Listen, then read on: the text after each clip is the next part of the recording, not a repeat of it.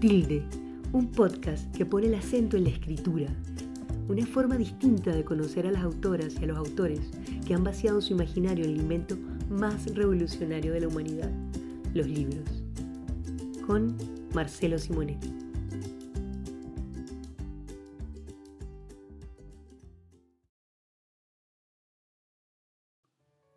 A Quique Enrique Herrera Ibáñez lo conocí cuando dicté un taller de cuentos en Valparaíso, lo que era en ese entonces una librería de culto, la Casa E, en la calle Lautaro Rosa, en pleno corazón del Cerro Alegre. Estoy hablando hace por lo menos 10 años, y quizás más.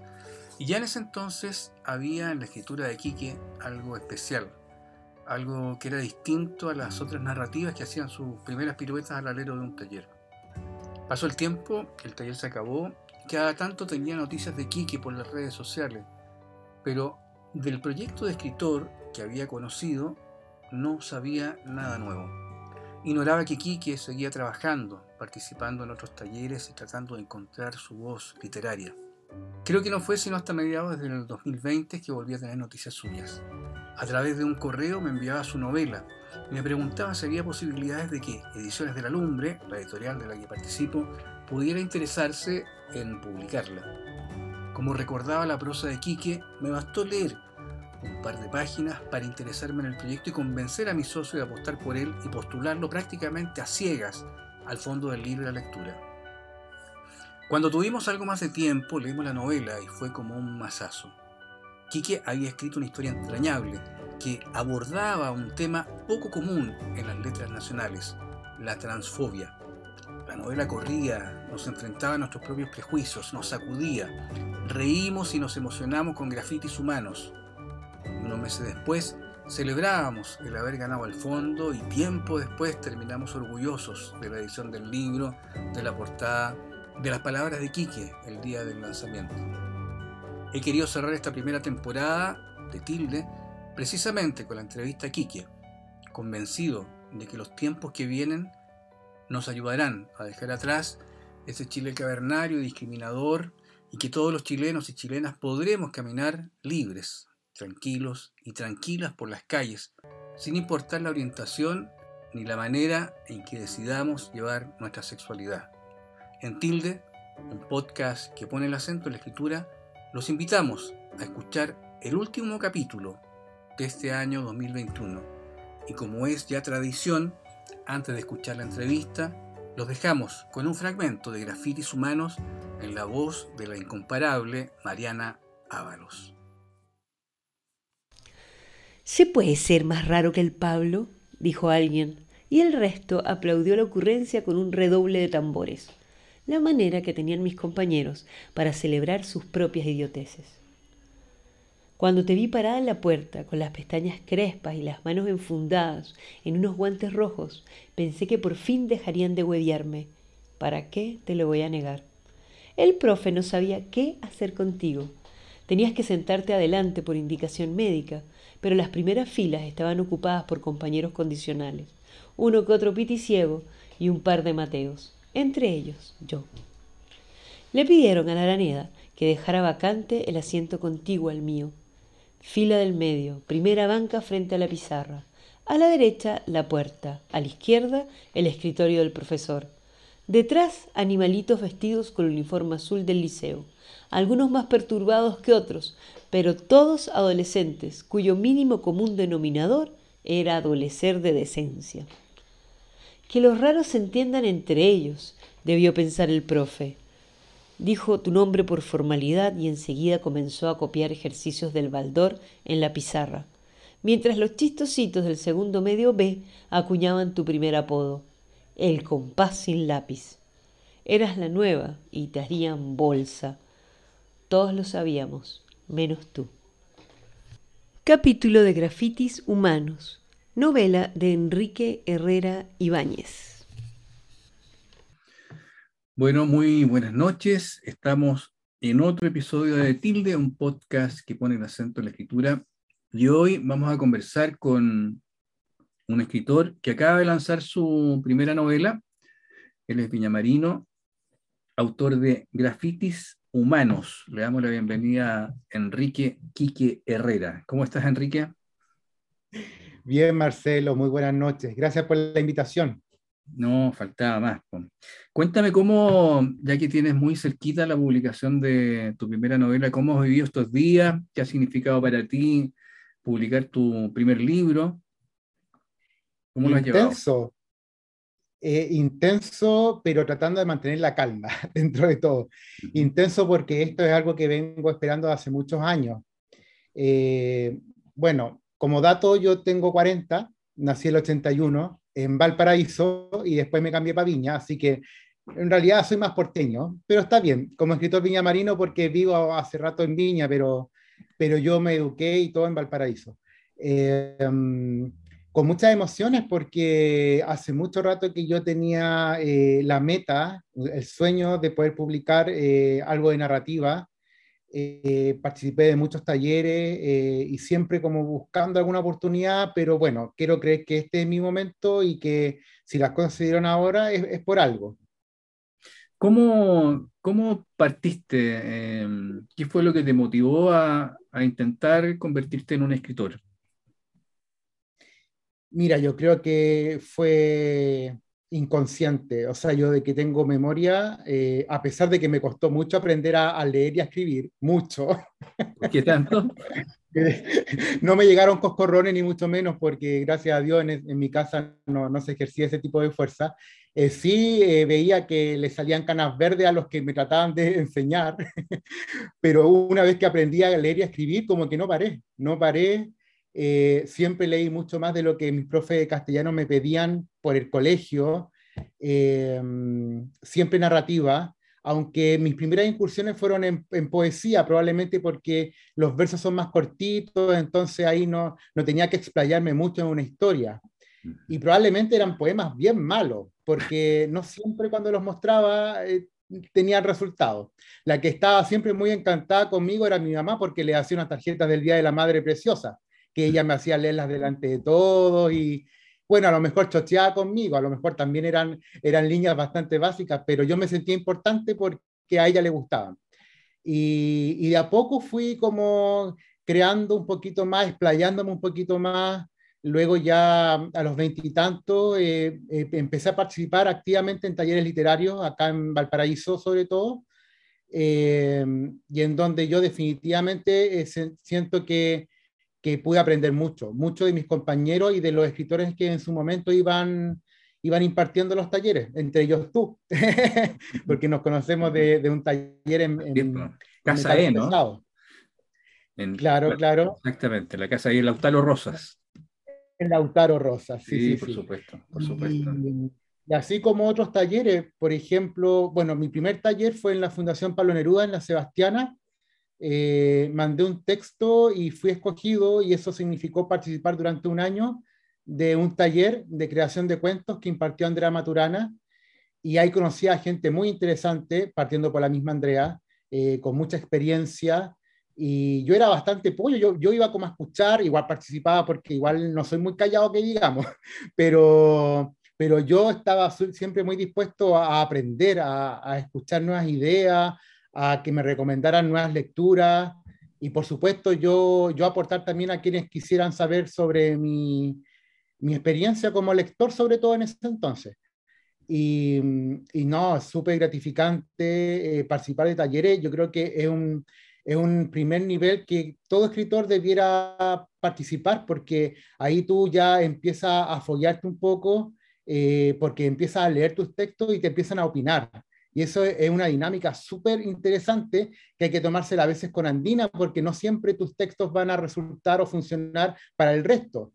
De repente uno llega con la tarea hecha sobre un pie forzado, por ejemplo, y uno lo trabajó toda la semana y piensa que quedó la raja, pero llegáis al taller, lo leí y te empiezan a encontrar furcio, te empiezan a encontrar eh, que no es tan verosímil, etcétera, etcétera, etcétera pero pucha, si uno tiene la voluntad y quiere aprender, eh, eso todo lo tiene que ir absorbiendo, porque, porque por supuesto la, escritura es un oficio que tiene mucho de práctica, tienes que ir soltando, soltando la mano, la voz, encontrándola, Y bueno, puede que algunos la encuentren rápido y, no les cueste tanto, pero, pero hay otros que definitivamente tienen que recorrer un camino mucho más largo. El otro día entrevistaba a una escritora argentina, Dolores Reyes, que publicó una novela que se llama Come Tierra, que ha tenido muy, muy buena crítica, se, se ha traducido ya varias lenguas. Eh, y ella me contaba que esa novela la comenzó a trabajar en el taller de Selva Almada, otra, otra escritora argentina. Y, ella valoraba, tal como tú, eh, la importancia de participar en, en, talleres literarios como un, como un elemento de formación. Eh, porque claro, es, como un atajo, ¿no? en alguna medida. Uno puede igual hacer el aprendizaje en solitario, pero a veces teniendo un, guía o en la misma conversación con otros compañeros de taller, vas surgiendo ideas, vas puliendo tu estilo. Eh, sin duda que son súper importantes.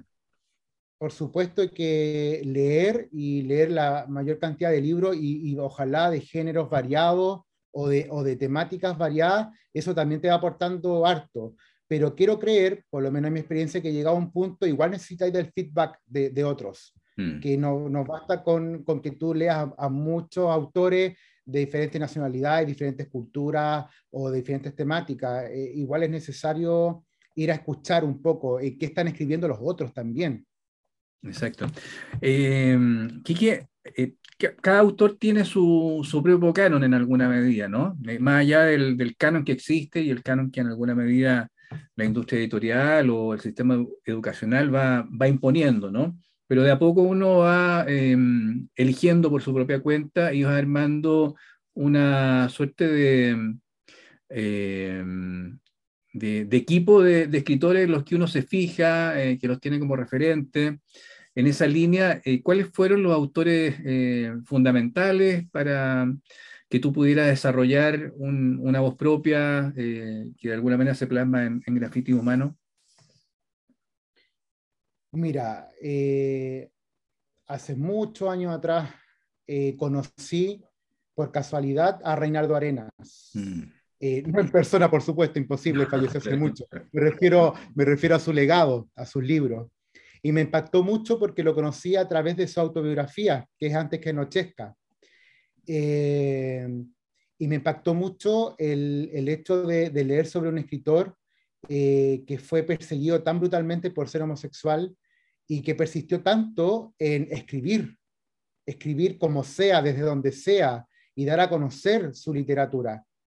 Y eso yo creo que a mí me marcó bastante porque eh, yo decía que a mis 20 años, mucho, muy idealista también, ¿Cómo podía yo darme por vencido tan fácilmente si Reinaldo Arenas luchó tan bravamente porque el mundo supiera de él, de su historia, de lo que le pasaba, y bueno, y, y, y otras cosas, poesía, ensayo, él, fue muy productivo. A pesar de la adversidad, él produjo eh, mucho, mucho, mucho, eh, muchos libros.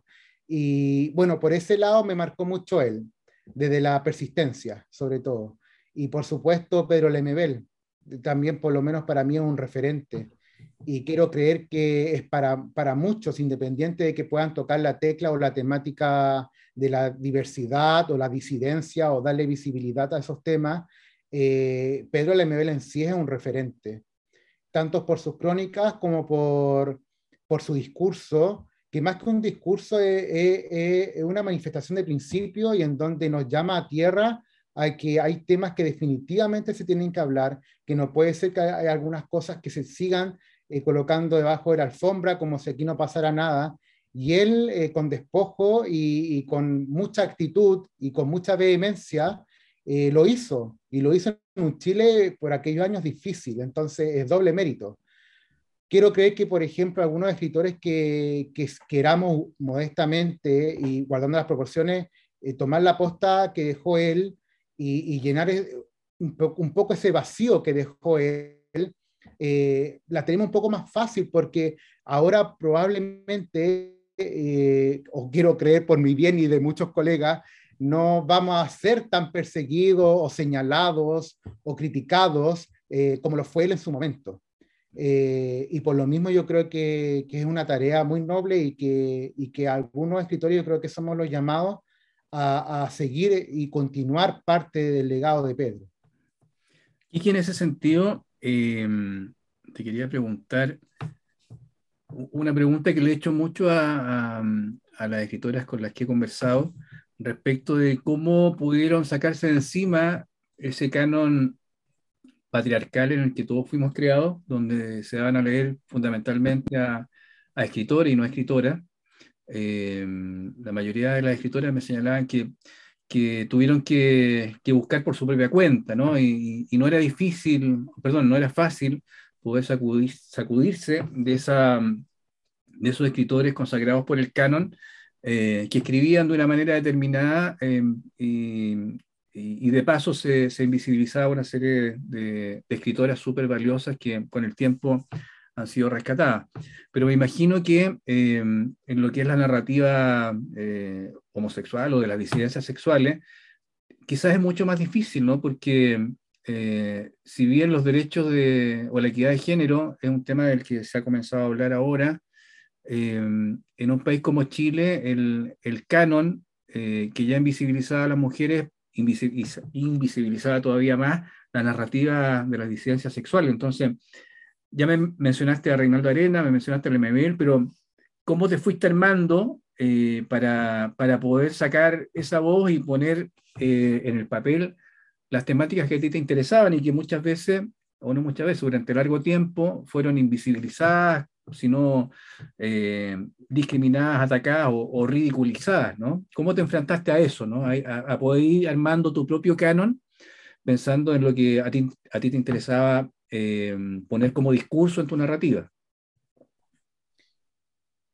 Bueno, es una mezcla de cosas, por supuesto, nunca es una sola. Eh, yo siempre me he rodeado de muchas mujeres, eh, muchas amigas, y quiero creer que, que ese canon también uno puede percuirse un poco acercándose a esas voces femeninas, quizás no desde la literatura necesariamente, sino que desde otras manifestaciones del arte o simple y llanamente en las conversaciones que uno pueda tener con, mujeres.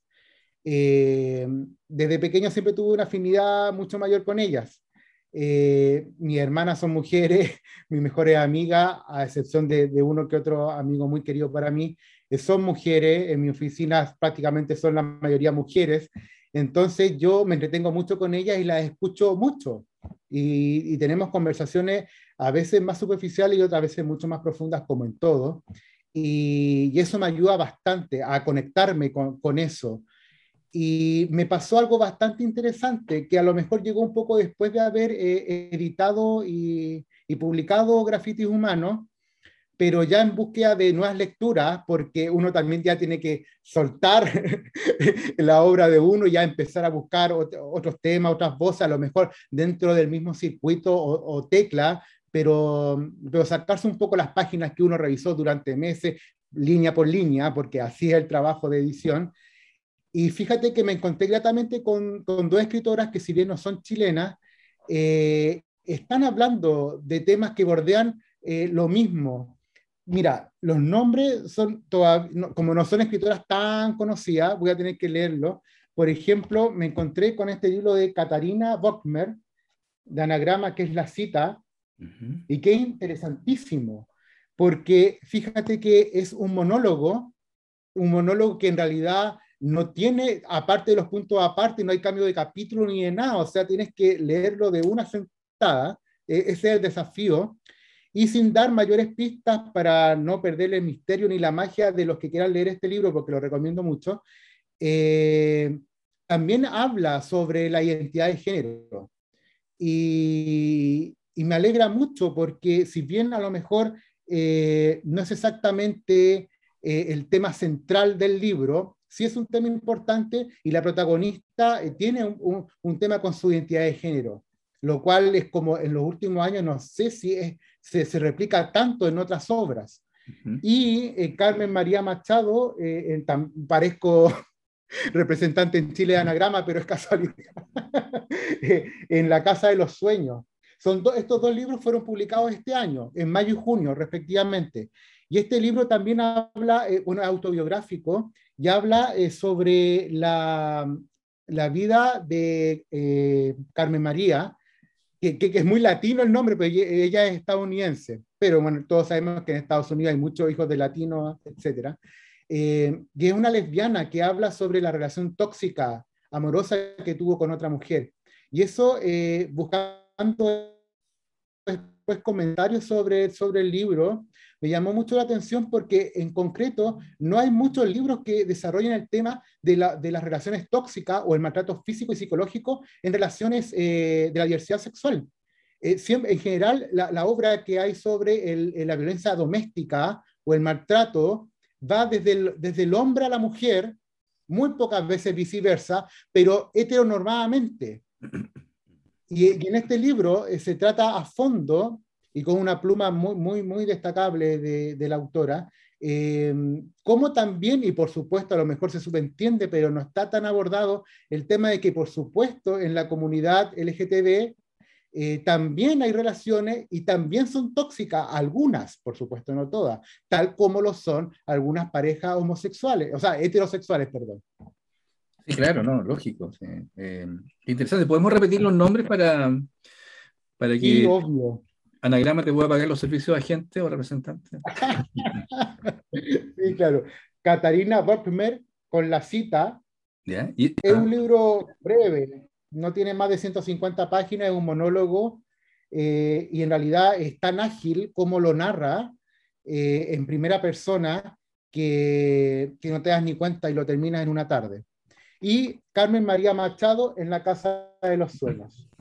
Este es un libro un poquito más largo, más extenso, pero la gracia que tiene y que conversa bastante bien con, con el libro que, que, estoy publicando, que es Grafiti Humano, que si bien es mucho más extenso, como te digo, los capítulos son breves. Por ejemplo, esto es un capítulo, mm, dos páginas. Perfecto. Ah, y cada, capítulo tiene un formato, Sí, y cada capítulo tiene un, un título. Un título. Un título, sí, exactamente. Y y a mí en particular, y para los que puedan revisar el graffiti humano, se van a dar cuenta que, ese código también lo utilizo yo. Yo creo bastante en, los capítulos rápidos, en, contar exactamente lo que, ir al grano, ir, ir al choque, pegar, ojalá cada capítulo, aunque no se logra siempre porque eso es muy pretencioso, pero cada, cada capítulo que sea un pequeño knockout para el lector, para que, para que engancharlo a ver, pero ¿cómo sigue? ¿Y, y qué pasa? ¿Y cómo? ¿Y cómo? ¿Y cómo? Y como una bolita de nieve, ir avanzando, ir avanzando. Y a mí me, me acomoda bastante eh, esa forma, esa estructura escritural. Sí, no, y, eso, eh, lo que tú dices, se nota en la novela, porque uno se la lee rápidamente, ¿no? no, no, significa que sea una novela superficial, pero eh, la velocidad con la que se lee contrasta también con la profundidad del, de la historia ¿no? y, y, el tema. Entonces tiene una, una, mezcla bien, bien particular. Y tal como tú dices, claro, son capítulos cortos los de, los de grafiti humano y, y, y sí, ¿ah? son varios, varios golpes de knockout que nos, que nos pega a lo largo de las páginas, Kike. Oye, hablemos de, de, de esta novela, Grafiti Humano, que voy a aprovechar de leer eh, lo que dijo una gran escritora chilena, Alejandra Costamaña, respecto eh, de esta novela. Dice, Alejandra, aquí está la contratapa del libro. Es un, en un país desencajado por una revuelta social y una pandemia, en un territorio que deja asomar las huellas de una violencia amparada por años en mentalidades retrógradas, el protagonista de este libro recuerda a Glenda, su amiga transgénero, quien brilla con la urgencia del cometa que se resiste a ser fugaz. Ambientada en las calles de un Valparaíso fuera de cualquier postal y escrita en situación de emergencia, con la lengua suelta y el chispazo de un presente que estalla entre polvos y fluidos, esta primera novela de Enrique R. Ibáñez es Euforia y Saña, Goce y Tormento. Qué buena, qué buen resumen del libro. ¿eh? ¿Cómo te sentiste cuando, cuando leíste que, la, eh, que Alejandra te escribió ese, ese, ese párrafo, digamos, para la contratapa del libro? Muy, muy, muy emocionado. Mucho. Eh, me corrían las lágrimas, y literal. Eh, para los que siempre hemos soñado con publicar y, de alguna forma hemos tratado de, golpear puertas y, en general se cierran o, se entreabren y te, igual te las vuelven a cerrar. Eh, que Alejandra Costamaña eh, se haya tomado el tiempo de leer y que te diga en un correo electrónico que le gustó, que remolino, de emociones, que le dio rabia, risa, eh, pena, eh, y que luego tan generosamente como es Alejandra, me haya brindado e, esa reseña, para mí es muy importante. Yo, Alejandra, tuve la oportunidad de conocerla en dos instancias. En un diplomado de escritura creativa que se imparte acá en la PUCB hace algunos años. Eh, y yo fui parte de la, de la primera camada de ese diplomado en el 2016, coordinado por Enrique Winter. Y ahí conocí a compañeros maravillosos, todos muy talentosos, mucho. Acá en Valparaíso y en Viña hay mucho escritor y, y, muy buena pluma. Y, ahí la conocí a Alejandra y ese mismo año, coincidentemente, eh, también me decidí a participar del taller de, de, creación literaria de la Católica de Chile, que coordina el Mike eh, Wilson. Creo que ese es el nombre, ¿cierto? Sí, Mike, Wilson. Sí, sí. Autor de Leñador. Sí, por supuesto. Y claro, ahí eh, habían diferentes módulos y, tuve la oportunidad de conocer a varios escritores chilenos, eh, pero sintonicé eh, maravillosamente con Alejandra, porque además de ser muy matea y que sus talleres son muy bien organizados y que entrega muy bien todo su conocimiento y muy generosamente, claro, pues ahí, ahí, ahí la conocí, por supuesto ahí me quedé con su correo electrónico y me atreví, porque, bueno, yo, yo soy un poco atrevido en ese sentido. Yo siento que no pierdo mucho en intentarlo. Eh, que nadie diga que no fue por intentos. y le escribí, le escribí, eh, si se acordaba de mí, me dijo que sí, que por supuesto. Y le pedí, me respondió y, y nada, cuando leí su contestación fue muy emocionante para mí. Además que, que lo que ella logró captar eh, a través de su reseña de lo que yo había escrito fue impresionante porque yo dije, ella captó la esencia, eh, ella entendió lo que yo quería transmitir. Y no sé, por de pronto eso no es tan obvio. Uno quiere transmitir un mensaje y el lector está en su derecho de, captar lo que sea, X, ¿ya? Y bueno, eso también es un poco la invitación. Igual el grafiti humanos no tiene un único mensaje, igual se tocan muchas más teclas. Eh, hay varios personajes que, que, invitan a reflexionar sobre diferentes temas. Eh, por supuesto que algunos se, se, tocan en capas más profundas que otros, y, en una novela es necesario así. No, no, no se puede orquestar una novela en donde todas las teclas suenen fuerte, porque si no es un ruido insoportable. Pero todos sabemos que una novela, en este caso, necesariamente tiene que tener diferentes notas notas, notas más preponderantes que otras, pero diferentes notas. Y yo patuamente estoy hablando musicalmente, yo no sé nada de música, nada, nada, no sé por qué, porque estoy hablando en clave musical, pero, pero creo que se entiende la idea. Totalmente verosímil ahí la referencia musical, Kiki, así que muy bien. Oye, eh, pero esta novela, ¿cuándo comenzó a, a escribirse? Porque, claro, se toca el tema de la pandemia, por ejemplo, lo, del estallido, pero me da la impresión que viene un poco antes, ¿no? ¿O, o me equivoco? Ni tanto antes, ni tanto, antes, fíjate, porque eh, entramos en cuarentena en marzo de 2020 y desde mi trabajo nos mandaron a todos para la casa, como ocurrió en gran parte del país. Y bueno, a todo esto yo soy ingeniero comercial, ya, y yo ejerzo mi profesión es una universidad importante acá de la región. Y, y como yo me sé súper organizado, yo me organicé con un esquema de trabajo tal que, eh, sin descuidar en absoluto mi pega, hacía lo que tenía que hacer y escribía. Avanzaba, desarrollé la idea. Era una idea que en realidad era un, un embrión. De hecho, el embrión de grafiti humano es parte de otra novela que tengo escrita y que en realidad está, aparece en una hoja, capaz que no sea ni para embrión, ¿cachai? Pero, pero, pero después de haber escrito esa novela, como que quedé con, con esa bala pasada de, oye, igual esa idea no es tan mala, podría desarrollarla en una novela aparte. Y me encontré con el tiempo y con la soledad eh, necesaria para poder lanzarme a escribir, porque si bien yo siempre he escrito en tiempos de normalidad o previa pandemia, igual uno tenía que, o por lo menos yo, lidiar con mucho más frente. El, trabajo, por de pronto, la pareja, los amigos, eh, Netflix, las redes sociales son otros frentes que, que, uno no puede obviar de repente, y, las, y otras, otras novelas, otras lecturas, por supuesto.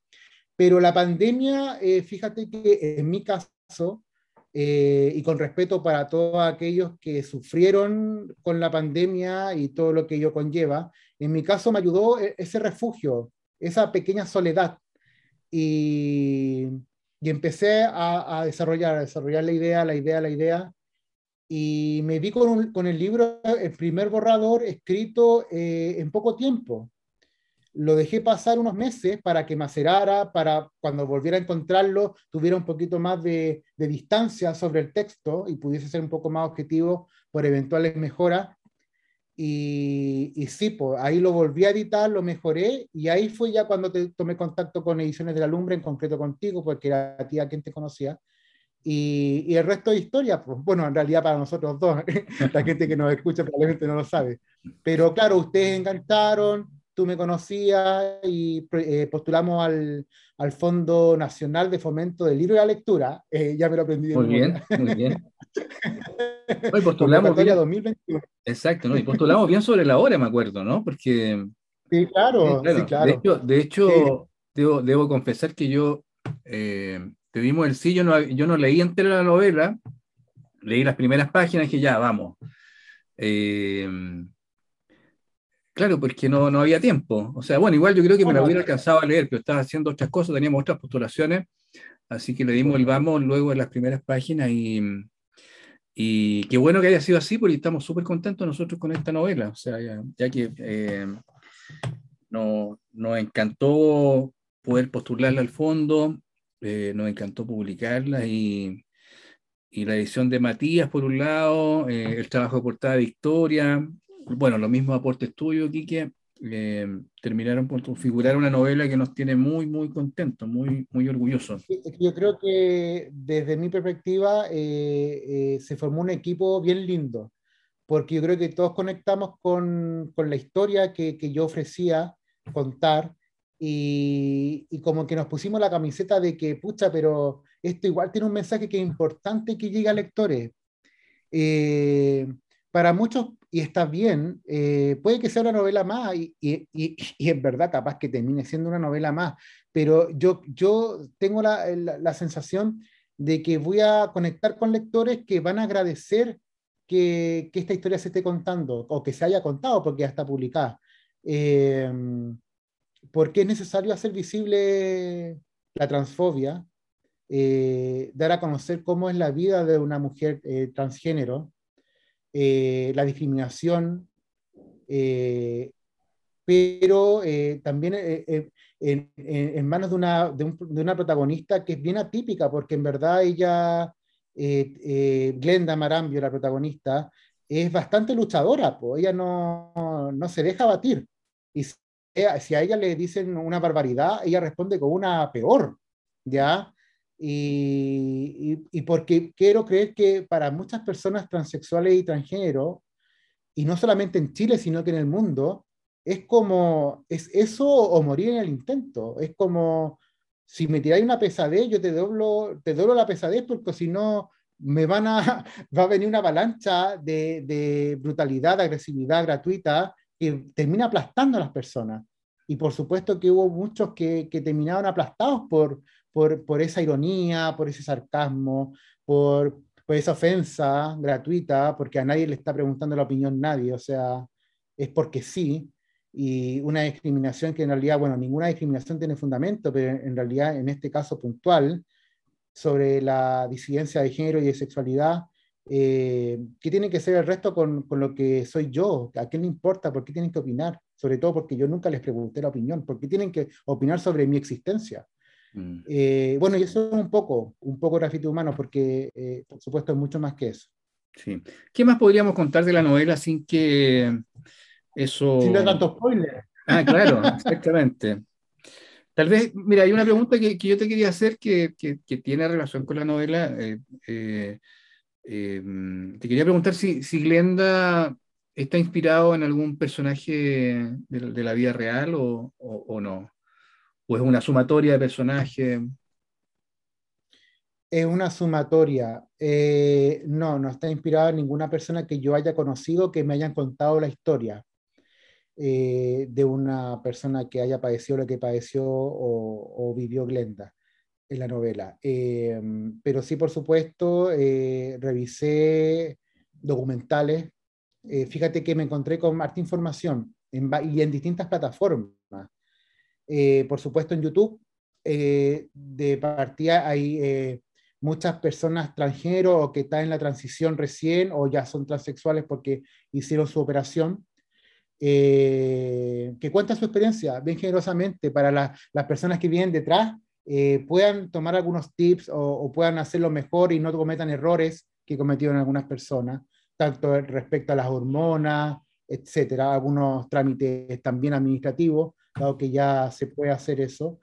Eh, documentales muy bien logrados en, en Onda Media, esa plataforma que contiene mucho material de, chileno. de cine chileno, sí, es buenísima. Esa plataforma es gratuita, es cosa de inscribirse. Y hay mucho. Y en concreto hay documentales de personas extranjeros y transexuales. No te podría citar lamentablemente eh, alguno en concreto porque se me escapan los nombres. No te preocupes.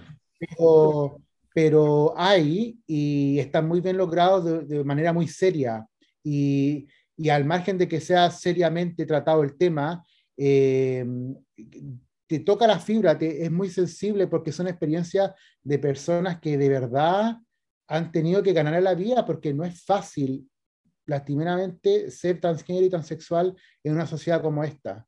Mm. Si de repente uno siente que tiene una mochila por cosas que son eh, eh, pucha, no sé, por la obesidad, pucha, soy gordo, soy pelado, no sé, cuatro ojos, definitivamente lidiar con eso que lidian esas personas eh, es mucho más, más intenso, más profundo, es más doloroso. Y el, y el, mérito de esas personas de que le den cara al mundo y que, y que se atrevan y que no se oculten y que no vivan, vivan la vida que otros decían que ellos deben vivir, eh, es muy meritorio. Yo, yo los aplaudo. Sí, no, hay, hay una, una valentía súper potente en, en, en, conocerse a sí mismo, por un lado, y en tomar decisiones que, tengan, que sean consecuentes con lo que ellos sienten internamente. Y en hacerle frente a toda esta, eh, ¿cómo llamarlo? A esta patota de, homofóbicos, transfóbicos, ¿no es cierto? Que, que, mm, no sé, ah, que, en este país, sobre todo en este país, digamos, eh, eh, tienen una, eh, un triste historial ¿no? de, de, acciones en contra de la, de la, libertad individual. Tú decías recién, Quique, que a lo mejor el tiempo de publicar era ahora y no antes, ¿ah? porque estás publicando con 40 años, ¿no? Con 40 años. Eh, igual, igual es bueno, digamos, eh, demorarse un poco, creo yo. ¿ah? La, prisa en términos de publicación no siempre es buena, buena compañera. Eh, a mí siempre lo que me reconfortó bastante, y es un paréntesis, disculpa que uh interrumpa antes que se escape la... hay otro escritor que yo en su momento le, leí mucho, José Saramago. Sí, 60, ¿no? José Saramago publicó no joven necesariamente, de los 40 para arriba, o si es que no más. Y, a él le preguntaron en una entrevista por qué se había demorado tanto, porque todos sabemos que el tiempo es relativo, en verdad, por qué se había demorado tanto en publicar, eh, siendo ya premio Nobel y todo. Y él dijo que antes de los 40, creo que en los 40, no, no estoy bien seguro del dato, pero pongamos que antes de los 40 él no tenía nada bueno que contar, nada nuevo que contar o nada bueno, algo así. Pero no, no probablemente él, eh, desde su sabiduría, eh, se dedicó eh, por muchos años a observar, a observar porque sus libros hablan sobre las dinámicas sociales, sobre el comportamiento humano de una manera, pero brutal. O sea, es un maestro para mí, José Saramago. Y, y eso lo trae la observación. Bueno, aparte, pongamos que un poco iluminado igual, porque el hombre se pasó, o sea, para mí es como de vez es José Saramago, pero, pero también es, mucho oficio y mucho observar el comportamiento humano para que se haya mandado los libros que se mandó, eh, no hay otro camino, creo yo. Exacto. Yo no tengo el dato, pero yo diría que estuvo cerca de los 50 para su primera publicación. Por ahí. Me da, la, me da la impresión. Pero a lo que iba, es que este libro aparece en un momento súper especial de, de, la vida de nuestro país. Eh, y es un, y es un, ¿cómo podríamos definir? No sé, yo, yo diría que es como un, un, grito de, un grito de, un grito vital, ¿no? Para decir, mira, eh, aquí cabemos todos, todos somos distintos, eh, no tienes por qué venir a meterte en mis decisiones, en mi identidad de género. Eh, creo que no hay, no hay, no hay mejor momento o no ha habido un mejor momento para que el grafito humano apareciera en escena que este, ¿no? Hoy día estamos a puertas de una, de una elección muy particular, eh, que tiene enfrentado a, dos miradas de mundo muy distintas, eh, y me parece que sea cual sea el resultado de las elecciones del próximo 19 de diciembre, esto, bueno, lo estamos haciendo a, varias, a, un par de semanas de, esa elección y probablemente va a ser emitido antes de, la elección, pero sea cual sea el resultado, creo que este es un, libro súper valioso en términos de, de, defender la diversidad, defender también la, esa agenda social en la que se ha avanzado, eh, no con la rapidez que uno quisiera, pero se ha avanzado harto estos últimos años. Y, y también es, es, un, es un libro que, que defiende la, la diversidad y, y, las disidencias sexuales, y creo que eso eh, es súper importante eh, que quede plasmado en un libro. Entonces, más allá de no ser un libro de ensayo, sino que es una historia y una historia, eh, por lo demás, muy entretenida, eh, que nos muestra una realidad que es, que es dura y que, y que, es importante visibilizar y no ridiculizar ni, ni, ni etiquetar con caricaturas, ¿no? Hay, hay un porcentaje importante de la, de la, población que está dentro de las licencias sexuales y, y creo que mucha parte, buena parte de la discriminación sino la mayoría de ellas, tiene que ver con la, con la ignorancia, con el desconocimiento y con el miedo a la, a la diferencia, que, que, es un miedo tan grande en este país. Así que no sé si... Sí. Bueno, me fui, de, me fui de discurso, pero la pregunta era, ¿ah? me fui de tesis. No, pero la pregunta es, eh, tú sientes, tú te das cuenta que, que, este es un libro necesario, que, que, que, llega en el momento justo, que es urgente, o, o no lo es tan así? Sí, sí, yo lo sé. Yo lo sé porque eh, siento, y está bien, eh, que hay mucha narrativa eh, de la diversidad, pero con personajes homosexuales, un poquito menos de lesbianas, pero pero como por ahí, por ahí se ha moviendo como si la, la diversidad solamente estuviese conformada por las personas homosexuales y, lesbianas. Eh, siento que muy, poco, muy pocas voces se están haciendo cargo respecto a qué pasaba con, con la disidencia, con el, con el, resto, porque LGBTQ eh, más, incluso hay una I por ahí, de repente como que cuesta aprenderse bien, la, aunque debiera yo a esta altura sabérmela así, pero, pero cada letrita es, una tecla y siento que, que, hasta ahora como que se llegaba como hasta la tercera letrita de la comunidad.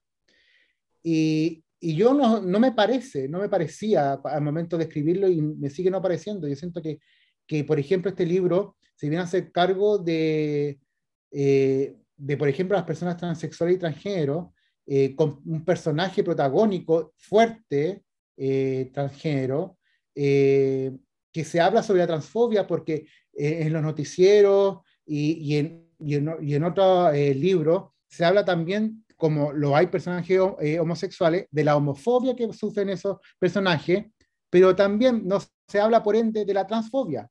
Al no existir personajes transgénero o transexuales, no se habla por ende de la transfobia.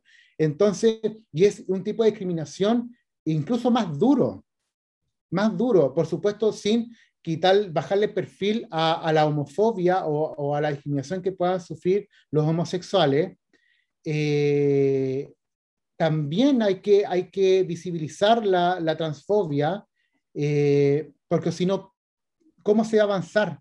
¿Cómo se va a avanzar en la sociedad si, si el tema no se pone sobre la mesa? Si no hay un libro dando vuelta que a lo mejor se va recomendando de boca en boca de, oye, ¿leíste esto? Cacha. Eh, porque incluso, de hecho, en una entrevista que me hizo Nicolás Poblete para el, para el portal de cine y literatura, él, él tuvo la, la lucidez y se lo agradezco porque hacia el final me pregunta sobre unos personajes que siendo homosexuales eran transfóbicos. Mm. ¿Por qué? Porque tenían comentarios desagradables, ofensivos hacia el personaje Glenda, que es la transgénero. Y yo respondí que por supuesto que sí, o sea, yo como homosexual eh, he tenido que escuchar de parte de gente de la comunidad, por ejemplo, otros homosexuales, mofarse deliberadamente de personas trans. La, que, no se, que no se crea que la transfobia solamente viene de la sociedad heteronormada o de personas heterosexuales. No, la transfobia es muy transversal y por eso escribir sobre la minoría de una minoría, como de repente yo he dicho en, en otra instancia, igual es, es importante, porque siento que, claro, la comunidad es la minoría respecto a la sociedad y el todo, heteronormado pero no olvidemos que hay algunas disidencias que definitivamente son minorías dentro de esa comunidad discriminadas ya, per se. Eh, es un rollo bastante heavy, es como un círculo bien poco virtuoso, si se quiere. Por supuesto, no todas las personas homosexuales eh, son transfóbicas o hacen como comentarios desafortunados o bromas desagradables respecto a las personas trans. Yo, por supuesto, hay personas homosexuales que jamás se les ocurriría un chiste o repetir un chiste sobre una persona trans pero de que existe, existe. Y eso también lo quise visibilizar. No, nos quise colocar como heteros contra diversidad o disidencia, porque no es así. Y, y, ya que estamos hablando de la transfobia, eh, ¿cuál, es, según tú, la causa de la transfobia? ¿Ah? Porque uno podría eh, hablar en, en, general que cualquier tipo de discriminación tiene que ver quizás con, con lo que decía antes, ¿no? el miedo a la diferencia. Pero respecto a la transfobia, eh, ¿cómo analizas tú el, origen de la transfobia? ¿Dónde, eh, ¿Por dónde pasa? Mira, mi hipótesis es que definitivamente es, eh, ya ni siquiera es miedo, es rechazo. Yo creo que a lo mejor semánticamente el rechazo, por ejemplo, a mí es mucho más fuerte que el miedo. Mm. ¿Ya? Y, y porque estamos insertos en una sociedad que, que es muy genital que en realidad eh, eh, es como hombre, pene, mujer, vagina, y estamos. Y listo, y eso es, ya sea por un tema religioso, un tema valórico, un tema biológico, dale la justificación que sea, porque son justificaciones que finalmente el hombre que se inventa para estar más tranquilo dentro de su moral y su ética. Pero, pero es por, por, por eh, encuadrarse eh, en un sistema binario, si se quiere, pero para no irnos por, por, por esa senda, es como la, la, la, simplicidad de que no, acá existen hombres, los hombres tienen esos genitales, las mujeres tienen esos genitales y el resto monstruos, el resto raro, el resto error de la naturaleza, el resto no debió existir, equivocación de Dios, equivocación de, eh, biológica, equivocación. ¿Cachai? Mm. Y eso es lo fuerte, porque la gente los ve como una equivocación con patas. ¿Por qué? Porque no se acomoda al estándar eh, socialmente aceptado. Eso está mal. Hmm. No sé qué puedo decir. no, no, es que me quedé pensando en, lo que decías. Eh, claro, hay un, hay un, y, todo eso, eh, todas esas frases que fuiste colando, ¿no? Y que efectivamente más de una vez alguien lo ha escuchado, ¿no? Esto de que son monstruos, que son eh, equivocaciones, las equivocaciones de Dios, por ejemplo, ese tipo de, juicios que, que se van repitiendo eh, de boca en boca sin que haya una suerte de análisis racional respecto de lo que le pasa a esa gente, a esas personas, a esos individuos. Eh, ¿Cuál ha sido lo, el, cuál ha sido el feedback que has tenido de la novela? ¿Algún, algún feedback que te haya eh, que recuerdes particularmente, más allá de lo que mencionamos de, Alejandra Costamaña? Eh, ¿Alguna situación que se haya originado a partir de, la novela? Que... Mira, hay una situación porque al margen de, y sin desmerecer las opiniones que me puedan hacer eh, mi hermana o amigos cercanos o colegas de la oficina que me, que, que me han dicho que leyeron, y que le gustó por lo rápido, le gustó por los personajes, etc. Y, opiniones súper válidas y generosas y que las recibí con mucho amor y muy agradecido. Eh, quiero creer que también, pucha, eh, es como desde la cercanía, pues, es como desde la pañe. A lo mejor estoy súper equivocado y a lo mejor si a, mi hermana o, a aquel amigo de la oficina no le hubiese gustado, a lo mejor con el mismo respeto y cariño me hubiesen dicho, ¿sabes qué? No me gustó tu libro. no me ha pasado hasta ahora, ¿ya? Pero separando un poquito eso y siempre como tratando de, llegar al lector anónimo, al lector que definitivamente no me conoce de nada, ¿ya? Eh, que no sabe quién es Enrique Herrera, que no sabe nada de mí. Eh, por eh, Instagram he tenido cierta retroalimentación bastante positiva, con mucha buena onda, de personas que definitivamente engancharon con la portada, que la voy a aprovechar de, mostrar también, hermosa portada. Hay un, equipo con un trabajo en equipo con Matías y con la Vicky Neris, eh, muy talentosa ella, y que engancharon con la portada porque obvio, para una persona, eh, si ven la vitrina de la que leo o de la Antártica o whatever, Enrique Herrera, no, ¿quién es? Grafiti humano, ah, ya, sí, raro el nombre, ok, hasta ahí. Pero, pero la portada, el, el, maniquí grafiteado con ciertas palabras o, frasecitas cortas que, que, son bien picúas porque como que enganchan eh, y que por supuesto son, después al leer el libro los lectores se dan cuenta que son pequeñas pistas que tiene el, el, maniquí y que tienen relación directa con lo que es el tenor de la novela enganchan por ese lado y se encontraron gratamente con un libro súper rápido, súper actual, eh, que se hace cargo de un tema no muy abordado y, muy, con mucha emoción he recibido palabras de que me agradecen, me agradecen haber escrito Grafiti Humano, eh, sobre todo, por supuesto, personas de la comunidad. Eh, es necesario, necesario porque si bien este no va a ser el primero ni espero el último libro eh, que represente en cierta forma a la comunidad en general, probablemente esté tocando una fibra que, no, que, otros libros no. Y, por supuesto este libro tiene la gracia de que también se hace cargo de, cierto aspecto político del estallido social, eh, genera empatía desde la pandemia y el encierro que todos padecimos por muchos meses, o la gran mayoría de los chilenos al menos. Y, nada, pues yo creo que se sienten representados definitivamente y que mis lectores empiecen a encontrar eh, esa representación o empiecen a sintonizar con, con el libro, a mí me, me, llena de orgullo y lo agradezco con mucha humildad. Oye, bueno, vamos a, darle los méritos a la a, Victoria Neris ¿ah? por la portada no saco nada con mostrarlo, Kike, porque como es un podcast de audio, digamos, ¿ah? vamos a invitar a la gente a que, a que vaya a, ediciones de la, a la página de, de, Ediciones de la Lumbre, www.edicionesdelalumbre.cl, para que puedan ver la portada o se acerquen a cualquier librería para que puedan ver el, eh, la, la, hermosa portada que, que diseñó eh, Victoria. Y la novedad es que hace poquitos días, de hace poquitos días ya está en Busca Libre también.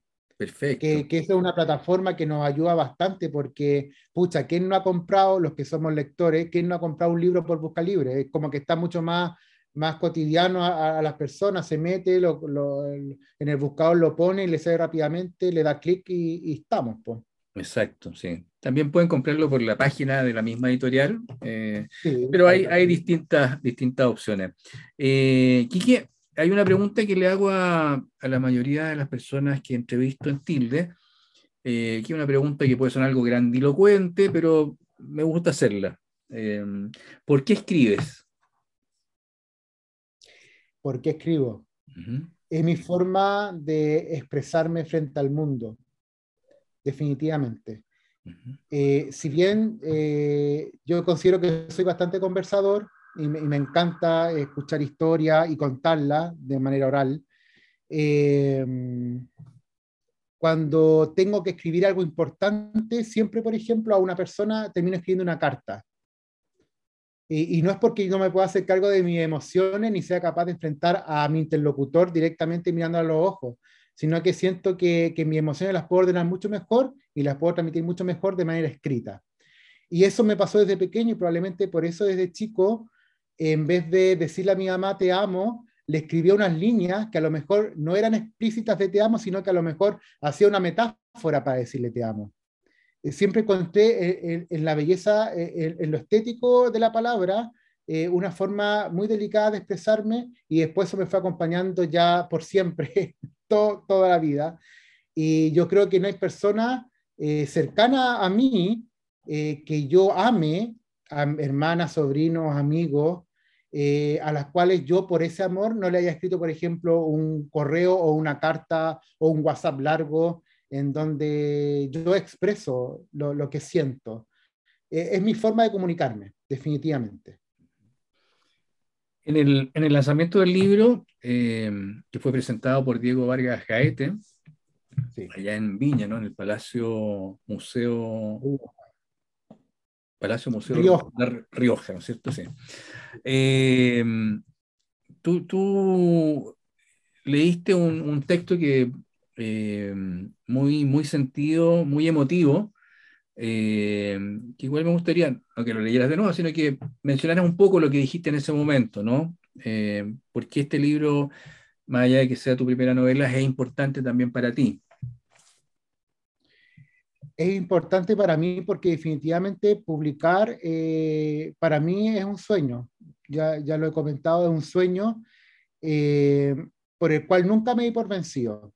Eh, yo tenía, porque ya logré publicar, la fijación de que ya, ok, yo, yo si bien soy un convencido de que escritor es el que escribe, no necesariamente el que publica, y yo llevo años sintiéndome escritor, a pesar de no haber sido publicado ni con novela, ni, ni, ni cuentos, ni nada. Por Sí tengo, tengo una aparición de una antología que de, un taller que, que, se hizo en el 2010, pero, pero así algo en solitario, un, libro que solamente diga en la solapa Enrique Herrera o en la portada de Enrique Herrera, no.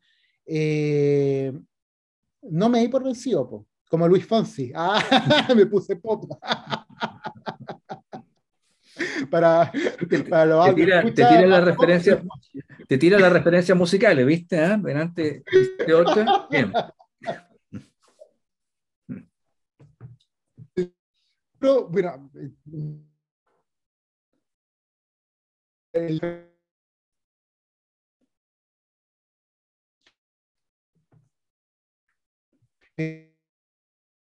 mucho más eh, que uno un sueño eh, que se pueda no mm. y por otra parte de hacer visible un eh, Quique, no, parece que te, te perdí ahí en algún momento.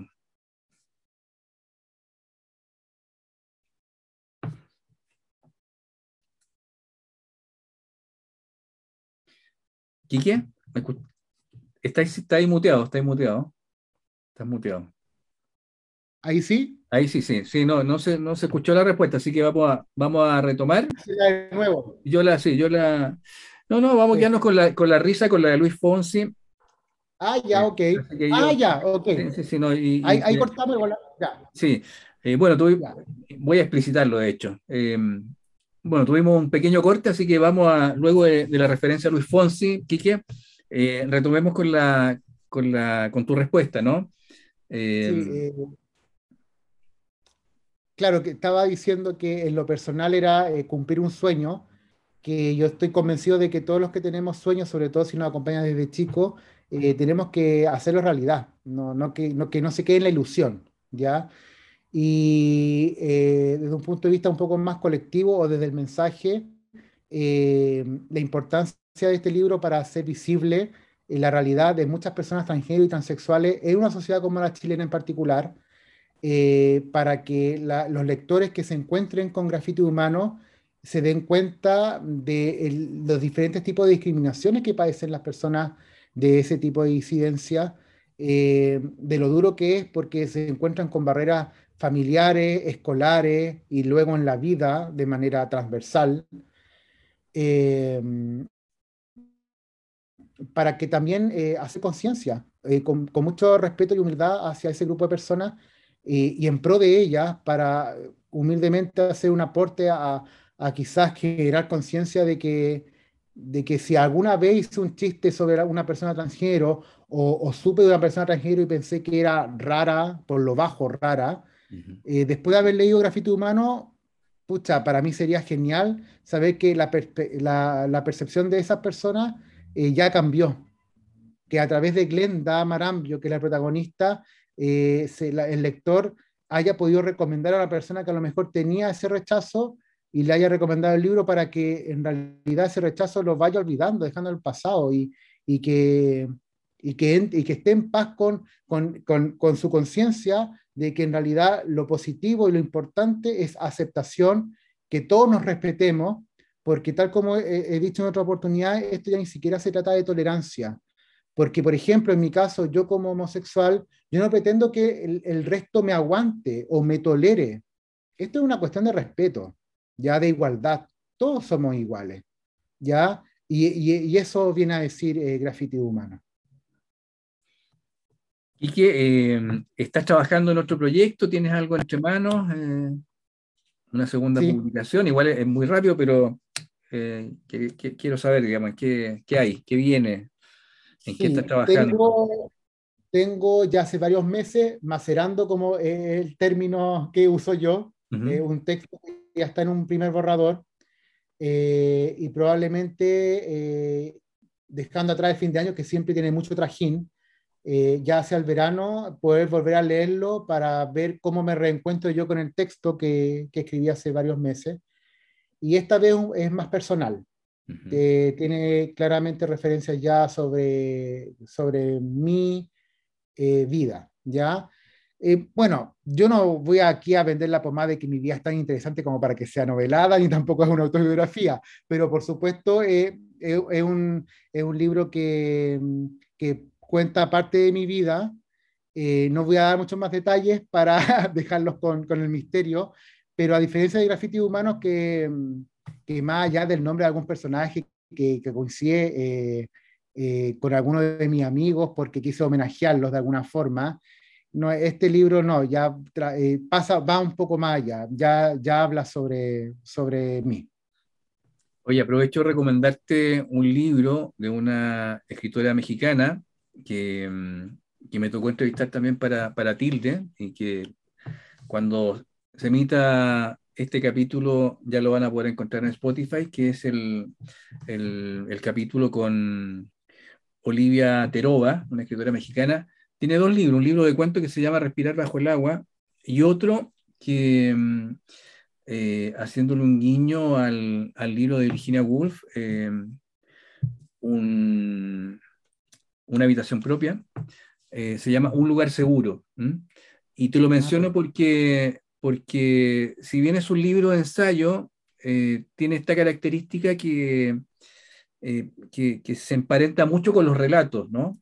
Entonces, eh, me parece que es interesante conocer el trabajo de Olivia porque sus ensayos, ensayos personales, ensayos casi como biográficos, trabajan muy cerca de la ficción. Y ahora que lo comentaste lo de tu próximo proyecto, podría serte de, utilidad y aprovecho de recomendarlo, digamos, para toda la gente, ¿no? Un lugar seguro. sí, encuentro súper interesante, más que la, la, no ficción, la autoficción. Eh, entiendo que Manuel Carrer, por ejemplo, que es un escritor francés que yo leo bastante, eh, y que coincidentemente es de anagrama, yo definitivamente debería ganarme un buen derecho. Exacto. Vamos a hacerle llegar este, este, esta entrevista a los amigos de anagrama. Eh, juega, literalmente hablando, bastante con la autoficción. yoga, por ejemplo. Eh, yoga, yoga, es un libro que se embarca dentro de eso. Eh, la Exactamente. última novela de, Manuel Carrera. Yo quiero intentar esa, esa forma de escritura y quiero ver cómo me va. Probablemente tú vas a leer el borrador en algún momento. Genial, me parece estupendo. Así que vamos a estar esperándolo, Quique. Te dejé amarradito. Ah. Muy bien, muy bien. ¿eh? Pasamos, el, pasamos el aviso panagrama y de paso ah, metimos la novela en Ediciones de la Lumbre. Muy bien. Lo ¿ah? siento, el ingeniero comercial me, fluye. Muy bien, muy bien. muy buena jugada, pero felices de, leer la novela, Quique. Así que eh, una vez que esté macerada, la envía y, la revisamos. Eh, Quique, muchas gracias por, la, por el tiempo. Muchas gracias por, por tus palabras y, por habernos hecho este regalo que es Grafiti Humano. Eh, te deseo la mejor de las suertes y, bueno, espero que, nos veamos pronto. no sé si quieres decir algo para despedirte.